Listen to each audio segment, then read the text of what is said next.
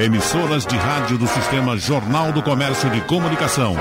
Pernambuco ao vivo. 3421-3148. Rádio Jornal. Eita, começando o debate, já temos o prazer de nos encontrar pessoalmente com o professor José Nivaldo Júnior, novamente aqui no estúdio. Bom para ele, bom para todos nós. A gente se revendo, né?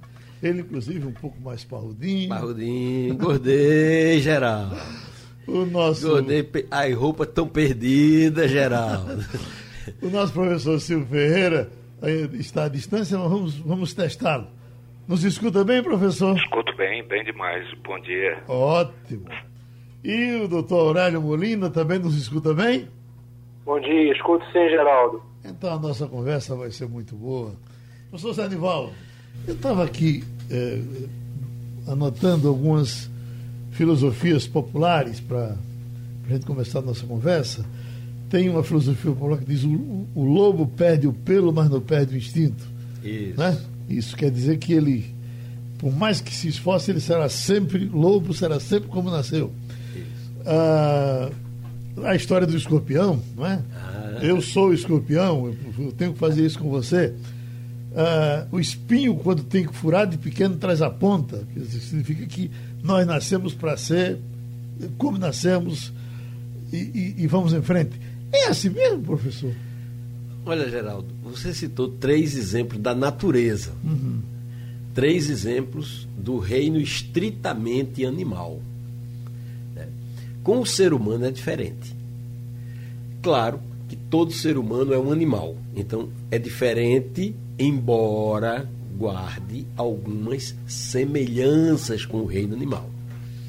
Entretanto, o que uma das características, o ser humano é caracterizado por muitas coisas. Você pode dar mil definições. O homem é um animal racional, o homem é um animal que trabalha, o homem é um animal que filosofa, o homem é um animal que ama, o homem é um animal que, que, que chora, enfim. O ser humano tem muitas características. Agora, a, o comportamento do ser humano, ele é animal na essência, no instinto. Você vê que o ser humano faz aquilo que os animais fazem. O ser humano se alimenta, o ser humano grita quando tem dor, o ser humano se move, o ser humano reproduz, mesmo que, que não, não tenha tido aulas de sexo, não sei o quê. Se botar dois dois sexos diferentes, vai, vai se reproduzir, vai praticar. Então, são coisas inerentes ao ser humano. Adão e Eva juntos, deu no que deu. É, deu no que deu. Sem, sem nenhuma escola, sem nenhuma educação sexual. Né? Então, é, é, é, esse lado do ser humano. E tem o outro lado, que é o lado social. Né? Então, nas sociedades, existem dois tipos básicos de relação as relações estruturais, que são aquelas decorrentes das circunstâncias históricas e tecnológicas com que o ser humano se depara. Eu vou dar um exemplo bem grosseiro, né? bem, bem preliminar. É, no tempo, digamos, na Idade Média, na Idade Média, não existia patrão em larga escala existiam senhores e servos. Hoje em dia você ainda encontra senhores e servos assim. Às vezes a gente fala trabalho escravo, que não é realmente trabalho escravo, é trabalho em condições análogas à escravidão. Mas hoje em dia, por exemplo, no Brasil não tem escravidão. Há 150 anos, as relações básicas eram pautadas pela escravidão. Então, isso é decorrente de quê? É decorrente de fatores estruturais da sociedade fatores essenciais. Né? É, é, é, são, é, são as relações estruturais. E existem os hábitos, os comportamentos, as trivialidades, os, as rotinas. Essas são mais suscetíveis a mudanças, adaptações. Agora mesmo a pandemia nos levou a. Pronto, eu, eu ainda estou apanhando da máscara. Eu quase tudo. Eu tenho, tenho andado muito hospedado ultimamente, em função desse, dessa minha agenda eleitoral, viajo, me hospedo e tal. Então, ah, todo dia eu saio do quarto do hotel sem máscara. Todo. Agora, não saio sem camisa. Não aconteceu ainda de sair sem camisa, de sair é, é, é, sem calça mas sem máscara. Eu saio, quando eu saio, vejo alguém com máscara, corro para ir buscar a máscara. O hábito de botar a cueca, né, professor?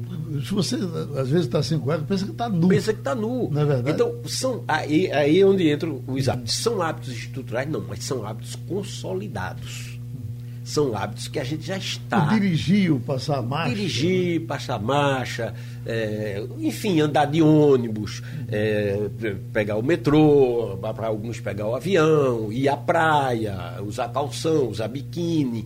Isso são práticas é, que estão consolidadas. Outras são circunstanciais, novas. Então, eu, eu digo, usar máscara, por exemplo. Acho que todo mundo que está me ouvindo está se está passando por isso. Sai de casa, tem, esqueci a máscara. Né? E volta para pegar a máscara. Quando chega no elevador, olha para uma pessoa com máscara, ou quando chega na calçada, olha para uma pessoa com máscara, aí se lembra que ele está sem máscara. Por quê? Porque isso é um hábito recente, não consolidado e que na cabeça das pessoas não é permanente, é uma coisa provisória. Não veio para ficar. Né? Não veio para ficar, vai, vai passar, não vai passar. O resto da vida não é possível né? Ou pelo menos, se isso for necessário, vai ser tão necessário como andar de roupa para um índio, por exemplo, um indígena primitivo que andava nu e nunca sentia falta da cueca. Então, é, é a consolidação do hábito que leva à falta dele ou ao uso dele. Professor Silvio Ferreira. Pois não? Vamos nós? Vamos nós. A, a, nossa cabeça, como é que ela está programada? É muito difícil é, pensar numa programação de uma maneira geral para toda a população da humanidade, porque há as, as, as variações e as diferenças de comportamentos, de atitude, de, de atitudes em relação a culturas as mais diversas, não é? Por exemplo, uh, no Brasil, entre nós, a gente observa uma, uma propensão as pessoas quererem a não mais usar máscara simplesmente porque acham a máscara inconveniente. E vão à praia, e vão às festas, e vão aos bares sem máscaras, querendo é, expressar um sentido de liberdade e de conforto em relação àquilo que elas consideram é, desconfortável e inconvenientes. Diferentemente do que ocorre na Europa e nos Estados Unidos, onde a questão de usar máscara ou não não é uma questão de inconveniência, mas é uma questão de uma população com um grau de consciência política extremamente elevado, extrapolando até o comum, e que diz que a obrigação dos governos estabelecerem sobre elas o uso de máscaras, isso tem um caráter inconstitucional. Então, elas não querem usar máscaras por acharem que têm o direito constitucional de não usá-las. Diferentemente daqui, que as pessoas fazem do uso da máscara ou não uma espécie de laissez-faire, de quererem viver o, o, prazer de estarem vivendo a vida sem nenhum impedimento, sem nenhuma restrição que é, vincule elas outras pessoas ou ao mundo. Agora, é, mesmo nesses países onde se apregoa que o uso da máscara obrigatório pelo Estado é, é, é, inconstitucional, a gente observa que as pessoas não é, fazem ou se utilizam do mesmo argumento para usar um cinto de segurança, por exemplo. Ninguém disse, pelo menos não vejo ninguém no mundo, pelo mundo afora, dizer que é, vai entrar com ação contra o governo para não usar o cinto de, de segurança, porque é inconstitucional. Ou entrar num, num restaurante é, que é proibido entrar de short e descalço, e a pessoa então vestir, é, é, querer entrar dessa forma e dizer que é um direito seu e que é inconstitucional. Então, o curioso é que isso aconteça em relação a um momento extremamente delicado que é o momento da pandemia mundial, onde as pessoas, por razões as mais diversas, de acordo com as suas culturas e seus graus de conscientização políticas, adotam atitudes muito diferentes em relação à ameaça real, concreta da pandemia, a ameaça em relação às nossas vidas. Então, o que eu gostaria de dizer é que se ao extrair é, dessa experiência pela qual nós passamos, é que a vida é, sempre foi e continuará sendo, embora a gente negue, queira fechar os olhos, não, não queira se dar conta, é, não queira é, encarar o problema de frente, mas temos, se tivermos que tirarmos uma lição importante, é que a vida é um projeto coletivo. Não importa se esse projeto diga respeito à África, a que parte da África, oriental, ocidental, enfim, ao sul da África, ao chifre da África, não importa. Não importa se na Ásia, no lugar mais distante, se no Pacífico Sul, no lugar mais distante, se na América Latina, se na Europa, não importa as condições de vida da população, se são maiores ou melhores, o que importa é que dessa eh, pandemia a gente seja capaz de extrair a mais importante de todas as lições. A vida não é um projeto individual. A vida não é um projeto de uma família, um projeto familiar. A vida não é um projeto de uma casta. A vida não é um projeto de alguns governantes. A vida é um projeto coletivo que atinge a todos indistintamente. Eu não posso pensar é, em mim, é, em minha segurança, em minha proteção, se eu fecho os olhos para a segurança e para a proteção dos outros. Eu não posso desejar o de melhor para mim ou para a família, em termos daquilo que a sociedade pode me assegurar como garantia de vida, e tapar os olhos para aquilo que também deverá ser garantia de vida para as outras pessoas. Então, eu, eu digo isso é, não apenas como uma reflexão, mas como uma esperança e uma torcida de que a gente entenda que a vida é fundamentalmente um projeto coletivo. Como dizia Hegel, não há um sem outro. O desejo de um é o desejo do outro. E que o nosso desejo seja construir o desejo, é, seja o de construir uma sociedade em comum. E o doutor Aurélio Molina, o que diz o médico?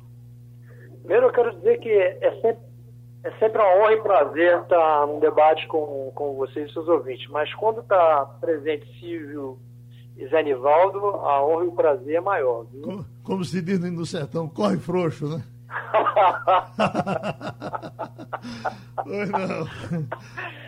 Ah, mas é, coerente a sua chamada né, do, do, do debate de hoje, é, sobre mudanças, sobre regras, sobre tempos.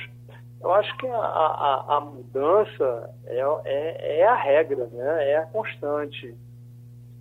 É, tudo muda, tudo tem constante transformação no universo e, portanto, na sociedade humana em todos os seus aspectos. Inclusive, é, aquele primeiro ditado popular que você citou, na minha visão, ele demonstra um equívoco de algumas vezes o senso comum, porque os lobos mudaram de tal forma, né, os nossos cachorros são todos descendentes do lobo, e foram, inclusive, o, o, aquele cachorrinho da madame, ele é descendente do lobo. Então, foram transformações contínuas, constantes, de adaptações e transformações, tá, que é a regra, é a regra da, da, da sociedade inclusive do ponto de vista da, da, arte médica ou da ciência, isso também é verdade. As verdades científicas são mutáveis.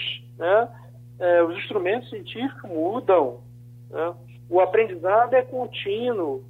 É, a gente vê até em relação agora à pandemia, o quanto a gente vem aprendendo, mudando de opinião, conforme a gente vai dando o acúmulo de informações e dando saltos qualitativos. Então, eu, inclusive, na questão dos costumes que você fez sua chamada, né? Uhum. Se a gente poder é, entender a ética como, acho que há um grande debate nesse campo, ah, que a ética poderia ser uma, uma morada da alma humana e, portanto, todo ser humano teria um valor intrínseco, ou ele poderia ser, é, ser traduzido como ética, poderia ser traduzido como costume e tradições, né? Se a gente for pensar nisso, de costumes e tradições que que geram uma prática a gente vê como, como mudou a, a, a, sociedade humana em, que é em relação ao que é certo e errado. Por exemplo, era, era certo pegar um recém-nascido com, com problemas é, de nascimento tá, e se jogar do alto morro.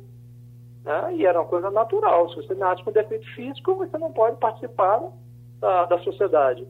É, vários outros. Gente poderia passar a manhã inteira citando hábitos que mudam, é, vão para um outro patamar e, e se tornam a, a, moral, a prática, a prática hegemônica né, daqueles momentos. Então, acho que essa, essa visão que você sua chamada é muito importante. A gente não pode ter medo das mudanças. Né? Não pode ter medo das transformações porque elas são a regra do universo. Acho que a gente tem é que discutir é, quando, quando é o, o, momento permite, discutir quais são as mudanças que a gente vai ter que adquirir, como o Silvio coloca em relação a, a, a o que vem para 2021, uhum.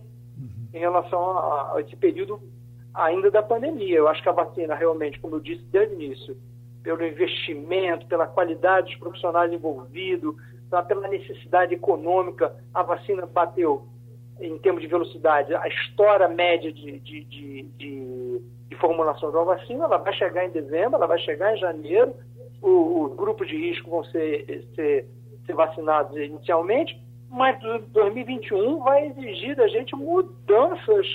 Exemplo, o uso de máscaras vai continuar sendo necessário, o, o certo afastamento social vai ser continuar necessário, o uso de álcool gel vai ser necessário, continuar necessário. E isso vai acabar transformando num outro momento que também gera coisas boas, né? Por exemplo, a pandemia gerou uma consciência de que realmente, apesar da gente estar caminhando seriamente para um desastre ambiental, é, ainda dá tempo de parar, a gente mudar a nossa conduta.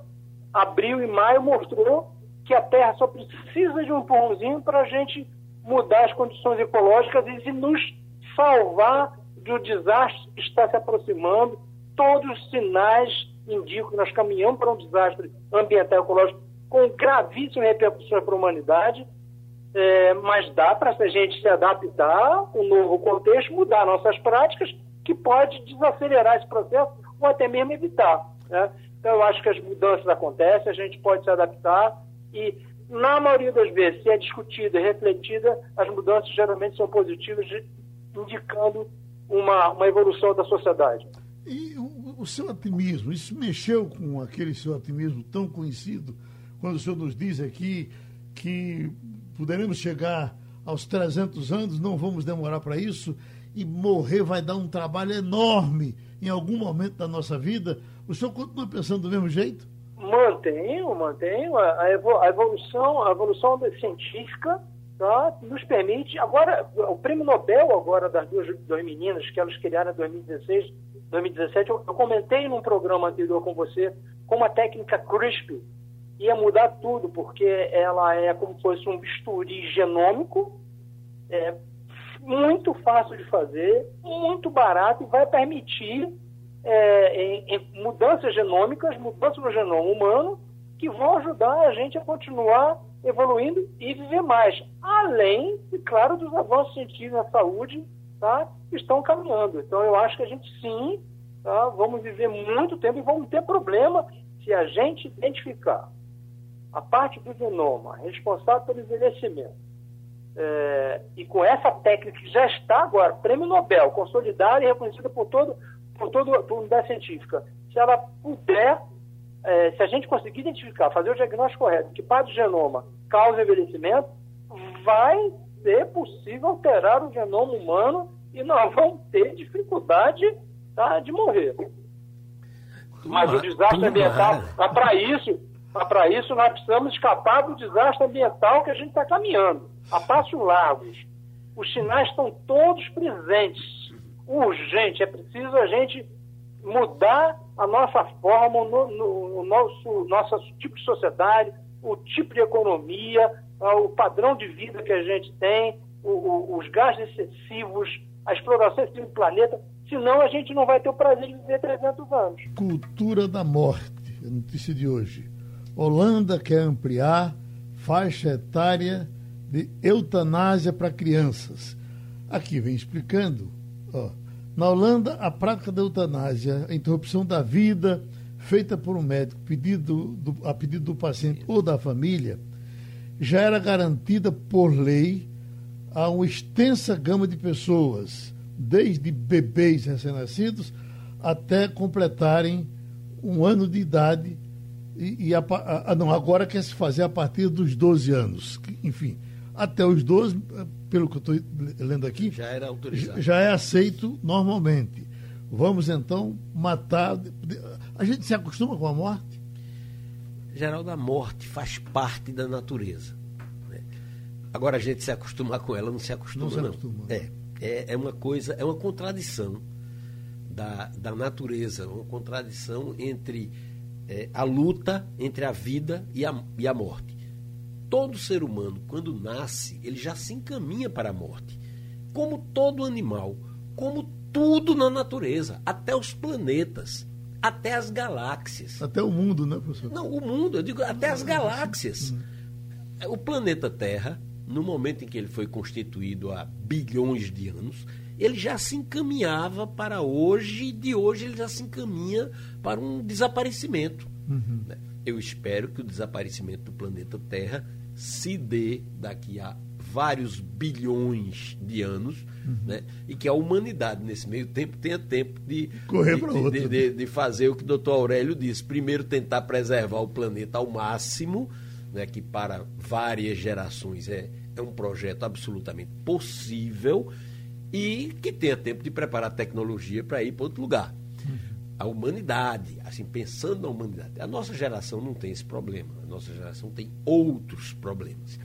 O ser humano, Geraldo, ele, como, como tudo que existe, ele nasce para a morte. Né? É, é, Molina citou brilhantemente, sem, sem citar o nome de Heráclito, mas citou o pensamento essencial da dialética de Heráclito. Tudo muda, tudo flui. Né? O mundo, o universo é transformação permanente. E o ser humano, agora vindo para o ser humano, o ser humano, ele só sobrevive, Geraldo, pela sua incrível e inigualável, até hoje, até onde se conhece, até hoje, capacidade de adaptação.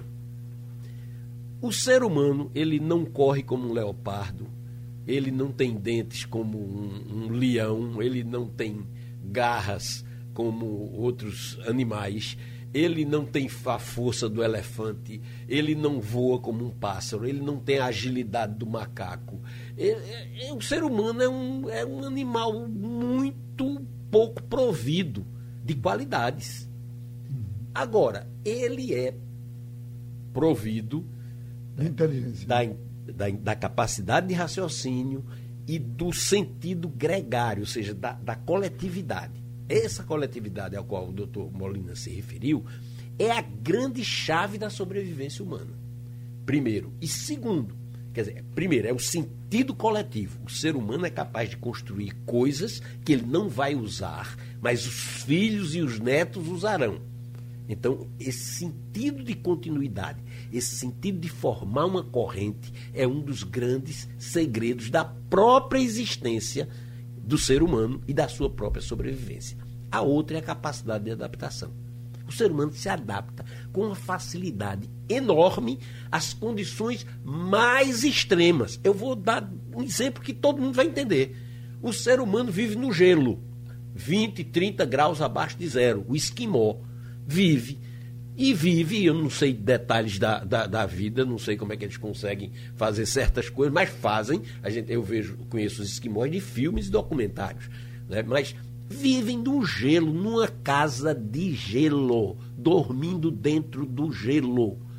E vivem no deserto do Saara os seres humanos, do mesmo jeito que alguns se adaptaram ao gelo, outros se adaptaram ao deserto, a um calor de 50 graus centígrados meio-dia e a um frio de 50 graus negativos meia-noite.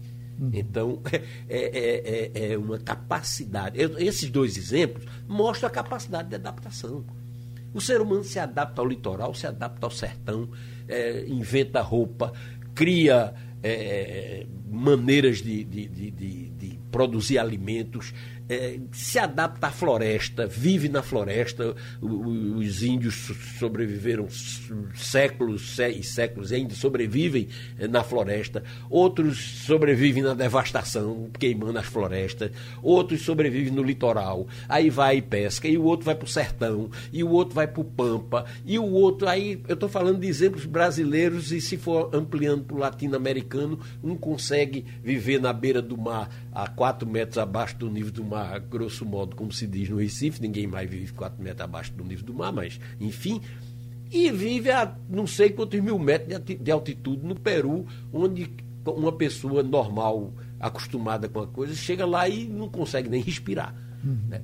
Então, essa incrível capacidade de adaptação do ser humano é que faz com que o ser humano sobreviva às grandes interrupções da rotina que são causadas principalmente por fenômenos naturais, principalmente por guerras e pandemias. Uhum. São os, os, três elementos que eu identifico, pode, deve ter outros, mas eu olhando para o mapa da história, identifico esses três elementos como capazes de, de desestruturar uma sociedade ou hábitos, não, não a estrutura da sociedade, mas a maioria dos hábitos da sociedade. Eles são desestruturados, fenômenos naturais. Vou dar um exemplo. Os últimos dias de Pompeia, um vulcão. O vulcão vai lá e desestrutura toda a cidade, mata gente, desorganiza tudo, obriga as pessoas a mudarem de, de forma de vida. Uma inundação, muitas vezes, é, é a gente está vendo lá em Minas Gerais, ainda aquela história da, da barragem, mudou a vida de muita gente. Então, um fenômeno natural que interfere diretamente na vida. As guerras. As guerras mudam as práticas. Você pode olhar a Primeira Guerra Mundial, a Segunda Guerra Mundial. Guerras enormes que fazem com que as pessoas adotem práticas completamente diferentes, inclusive coisas assim que no dia a dia seriam crimes, né? Matar. Matar uma pessoa, matar um, um inimigo. O que é um inimigo? É um francês matar um alemão. Você imagina, hoje em dia, um francês matar um alemão, um alemão é escândalo mundial. Né? Na guerra, o cara recebia medalha por, por matar. Então, é uma quebra de paradigma. E, finalmente, as pandemias as doenças que felizmente são raras, essas pandemias como essa que nós estamos vivendo, mas desestruturam e descontrolam a vida social. Criam novas relações, novos desafios e novos hábitos. O professor, a gente já uh, falou muito, inclusive nos debates, se conhece muito a história da, uh, da escrita, uh, como se fazia antes, que se escrevia num couro de boi, antes era na pedra, etc. E, tal, e, as roupas? Em que momento o ser humano se precisa dar isso? As religiões é que nos adaptaram às roupas? Não. Tornaram é... o nosso corpo indecente, você tem que andar. Não, não. Foi o contrário, Geraldo. Uhum. Foi o contrário. As roupas foram uma imposição, porque veja, é, o, o, índio brasileiro, uhum. ele se protege com tintas, tinturas, né, que protege dos mosquitos, das, das, uhum. das formigas, não sei o quê. Mas ele vive num, num clima tropical. Ele não precisa de roupa para viver. Né? Ele não precisa. Ele uhum. vive bem. Né? As diferenças climáticas, por exemplo, principalmente é, da, das áreas tropicais, é, são pequenas, então ele se adapta muito bem. Entretanto, o ser humano vivia onde? Ele se protegia na caverna vinha o frio, dormia um agarrado com o outro. Uhum. O, ser humano lá, lá atrás dormia um agarrado com o outro. Depois começou a, a evoluir o couro. Aí já se agasalhava com o couro. Aí com a evolução, o algodão, né, o linho, aí o ser humano começou a se vestir para se proteger uhum. das variações climáticas. Eu dei o exemplo do, do, deserto. A gente vê o homem do deserto, aquela, aquela, aquela vestido de preto, né, com um, um, um capuz. Né? As pessoas dizem, que negócio maluco, aquilo ali, meio-dia. Né? O cara vestido, todo vestido dos pés à cabeça, aquilo ali é ecológico. Aquilo ali cria uma camada de ar frio entre a roupa, a roupa frouxa e o corpo. Uhum. Aquilo ali protege do calor e protege do frio. Então a roupa é decorrência da necessidade de proteção. Com o tempo, a, a, a, a despeito de vários outros hábitos, primeiro se cria o hábito, depois ele é, digamos, catalogado jurídica, ética e moralmente. Então as religiões entram depois e referendam essa prática. A prática de se vestir, de se proteger, já existia. Aí a religião, digamos, dá o tempero moral, né? como a justiça também. Quer dizer, você hoje pode ser preso por andar nu. Né? Por quê? Porque a, a, andar nu é natural para um índio, é natural para uma comunidade primitiva, mas se transformou em ofensa moral para a, sociedade contemporânea. Se ele vier na cidade civilizada, terá que vir vestido. Ou, isso. Pelo menos coberto. É, aí, ele, aí, aí o que é a que moda acontece? dele. Né? É, mesmo quando, quando, quando os índios brasileiros começaram a chegar à Europa, né, aí eles já começaram a, a, a botar umas tangas, uns negócios para se proteger, as mulheres a, a proteger os seios, a proteger as partes íntimas. Por quê? Porque a moral da época na Europa, e hoje ainda, né, hoje uma pessoa nua no meio da rua é, chama atenção, vira. E aí não teve a influência religiosa também? Veja, a, a essas alturas já sim. Uhum. Mas você falou da origem. Certo. Lá, depois que ela se. Olha, tudo na sociedade, depois que se cria, ganha vida própria. Certo. Então, por exemplo, é, é, vou dar um exemplo que você falou: os deficientes físicos.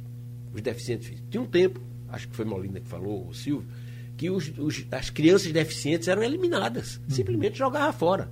Como os velhos também. Os velhos se recolhiam para morrer. O velho, quando tem uma cena de um filme, Um Homem Chamado Cavalo, que foi um filme que marcou a geração antiga, em que a velha era deixada para morrer de frio. Por quê? Porque não produzia mais para a tribo. Tem vários povos primitivos que os mais velhos se recolhem para morrer, vão para um lugar contemplativamente. Por quê? Porque já cumpriram o seu papel social, viraram um peso para a sociedade. Então, isso hoje já não é admissível na nossa sociedade. Por quê? Porque as pessoas, não só pela tecnologia, como pela, digamos assim, pelo aprimoramento ético, né? as pessoas que têm deficiências, que têm limitações, que têm esse tipo de problema, as pessoas são seres humanos e são tratados como tal. Né? Essa questão da Holanda que você levantou, eu, por exemplo, eu sou a favor da eutanásia. Eu acho que o sujeito, quando não tem mais condições de, de produzir nada e está só sofrendo, né, ele tem o direito de determinar sua própria morte. Já na questão de crianças, por exemplo, é preciso que o caso seja assim de absoluta gravidade. Quer dizer, uma pessoa que não, não vai ter nunca a capacidade de raciocínio, que não vai ter nunca, vai ser um peso morto para os outros e para ele próprio, quer dizer, vai, vai ser uma vida apenas de sofrimento, eu acho que é um ato de, de não é religioso, as religiões não aceitam, mas é um ato de humanidade, é um ato de, de lealdade com, com a vida.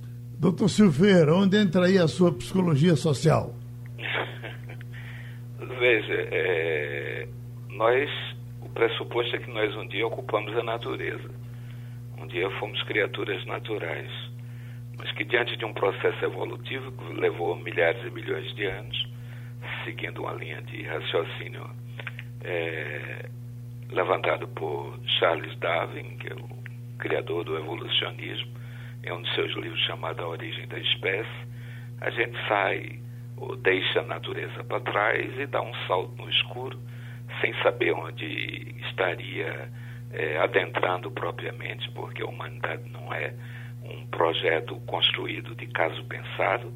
Fizemos uma travessia no escuro, no escuro, nos lançamos a caminhar sobre uma corda sem rede de proteção embaixo, que é a vida humana, e de lá para cá, na medida que fomos nos afastando da natureza, adentrando a civilização e a cultura, estabelecemos para nós modos de ser, modos de viver que entraram nas nossas vidas no lugar dos instintos, dos instintos chamados naturais. Qualquer organismo biológico, qualquer espécie, ela é regida no seu comportamento por um conjunto de padrões instintivos que caracterizam aquela determinada espécie.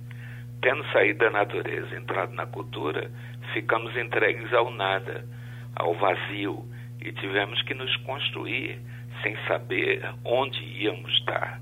Demos onde demos, estamos aqui hoje, mas isso é um processo muito longo. Mas na medida que fomos adentrando a civilização e nos afastando da, da natureza, os, as criações culturais elas passaram a ter sobre nós o poder e a força que antes tinham os instintos. Então, embora haja a possibilidade sempre de mudar as culturas, não é fácil não, porque as pessoas se agarram aos aspectos culturais os mais variados, fundamentalmente a cultura popular, a, a, a, as religiões, isso que tem um, um, acesso, que chega como um acesso mais fácil ao conjunto da população. Então se agarram aos valores culturais com unhas e dentes, e esses valores passam a ter para essas pessoas o lugar e a força que os instintos antes, antes ocupavam na natureza. Então não é fácil mudar. Há quem diga que estaremos dessa pandemia uma grande lição de vida e que a humanidade não será jamais como ela foi antes. Não é bem assim. Podemos mudar hábitos sociais que se estabelecem como regras de fora para dentro, mas aquilo que nós, é a constituição de uma subjetividade marcada por desejos que fogem ao nosso controle, inclusive um desejo que paradoxalmente ninguém quer, mas todos nós carregamos inconscientemente, que é o desejo de morrer, Freud chamava de pulsão de morte. Então, veja, por exemplo, hoje, a partir da pandemia, se foi intensificado certos hábitos de higiene que, embora a criança tivesse sido ensinada, nós em criança tivéssemos sido ensinados, nunca praticamos a higiene com tamanho rigor, persistência, obsessão, como praticamos agora durante a pandemia. Mas veja também que no século, é, na época do rei Luís XIV, do rei chamado Rei Sol, uh, o padrão de limpeza era ser sujo, era as pessoas não tomarem banho. Imagine que o Palácio de Versailles ele não possuía rede de esgoto.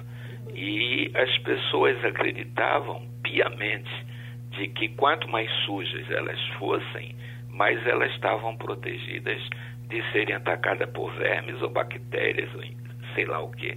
Então a camada de pele tinha que ser serosa, grossa, coberta de sujeira, para que eh, o corpo, o organismo, não fosse invadido pelos micróbios. Quando se achava que esse era o caminho e não através de processos respiratórios ou outro mais.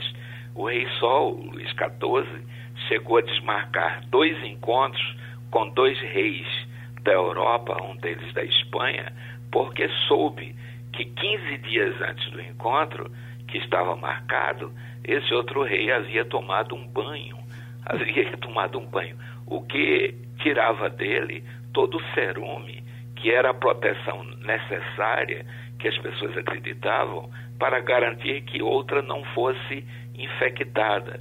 Então a sujeira já foi o padrão, a sujeira já foi a norma. Para nós sairmos desse padrão entrar no padrão de higiene como limpeza corporal, levou tempo. Por isso que leva tempo para algumas pessoas acreditar no poder e na força da vacina. Leva tempo para muita gente acreditar no poder e na força da ciência. Leva tempo para muita, muitas pessoas não fazerem da fé uma expressão de vida e um sentimento cego.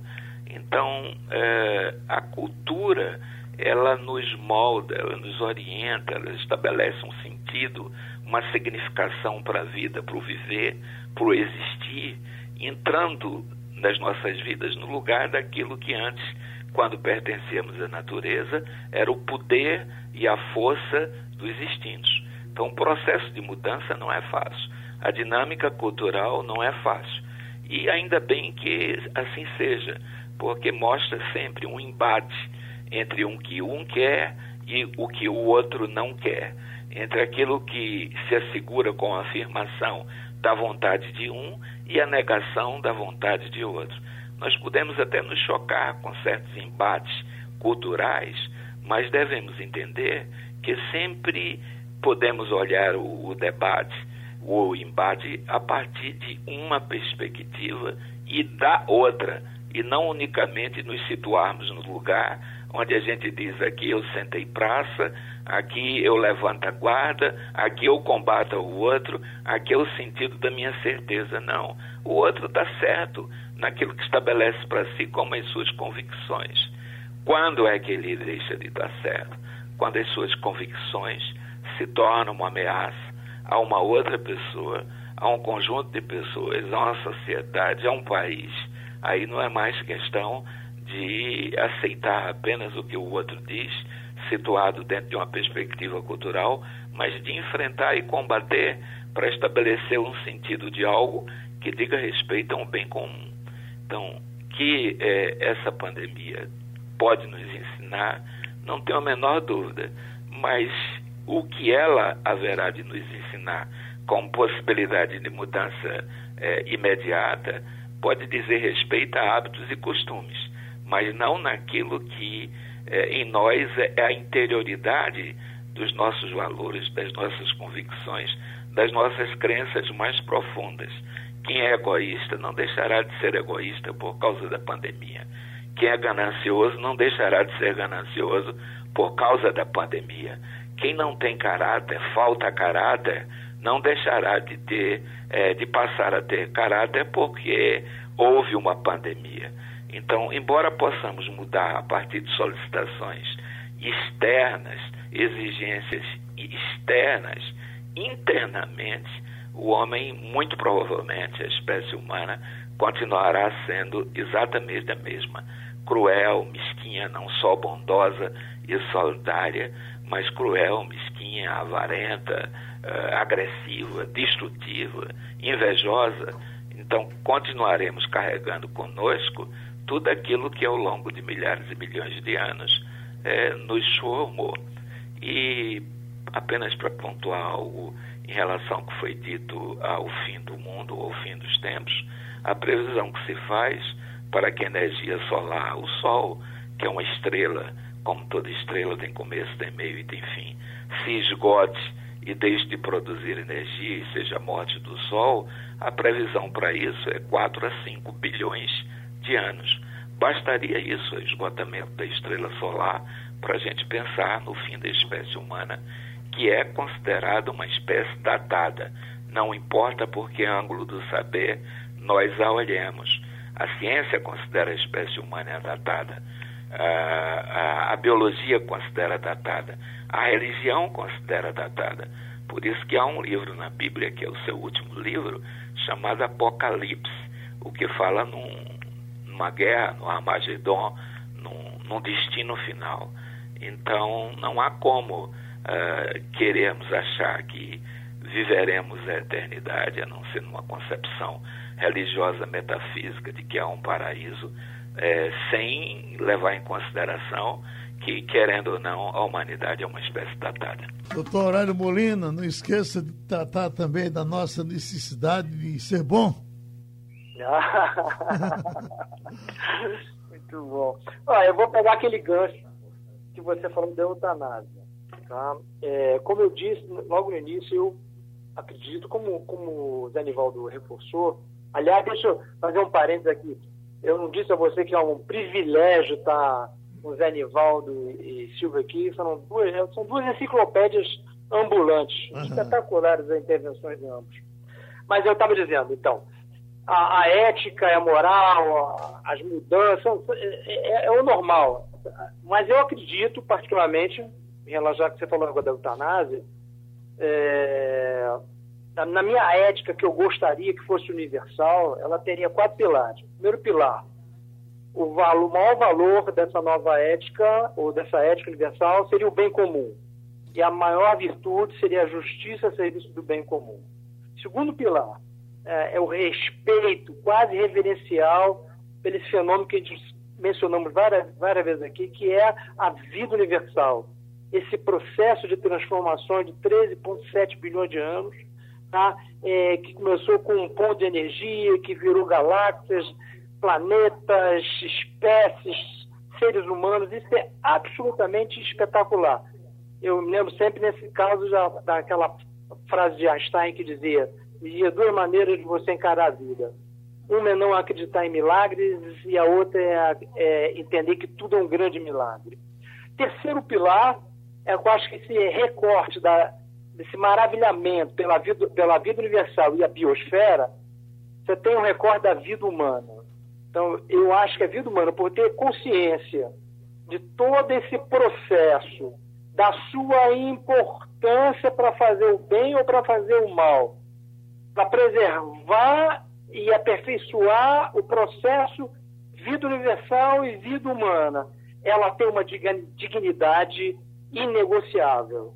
Tá? E essa dignidade passa para essa questão do eutanásia. E o quarto, para mim, o quarto pilar seria a, responsa a ética da responsabilidade. É, se tudo tem a ver com tudo, tudo influencia tudo, tá? a gente é, é responsável por tudo, por todos, e a ciência suporta essa visão. Então, em relação à eutanásia, eu acho que a eutanásia vai chegar um momento na sociedade humana tá, que essa visão de que a morte é, pode e deve ser digna também, e que uma pessoa num sofrimento tá, é, muitas vezes incomensurável, né? ele tem o direito, eu sei que é polêmico, é considerado um dilema bioético, um desafio bioético persistente, mas eu acho que nós vamos chegar um momento em que a eutanásia será uma opção aceita e será comum na sociedade humana. Uh, quais são as partes do mundo onde isso já mais ou menos é aceito? A, a, gente falou há pouco da Holanda. A cultura de aceitar a morte com mais facilidade, ela existe em, algum, em, em alguma parte do mundo, professor? A, a Bélgica também está bastante adiantada nesse processo. A Bélgica uhum. talvez seja o país europeu mais adiantado, mas há uma tendência, discussões em vários casos, onde você começa a aceitar a, a possibilidade de eutanásia, que é, na minha opinião, a possibilidade de uma morte digna em, em determinados contextos. Professor eh, Zanivaldo, as populações que acreditam na reencarnação têm mais é, é, possibilidade de, de, de, aceitar a morte? Bom, eu vou nascer de novo.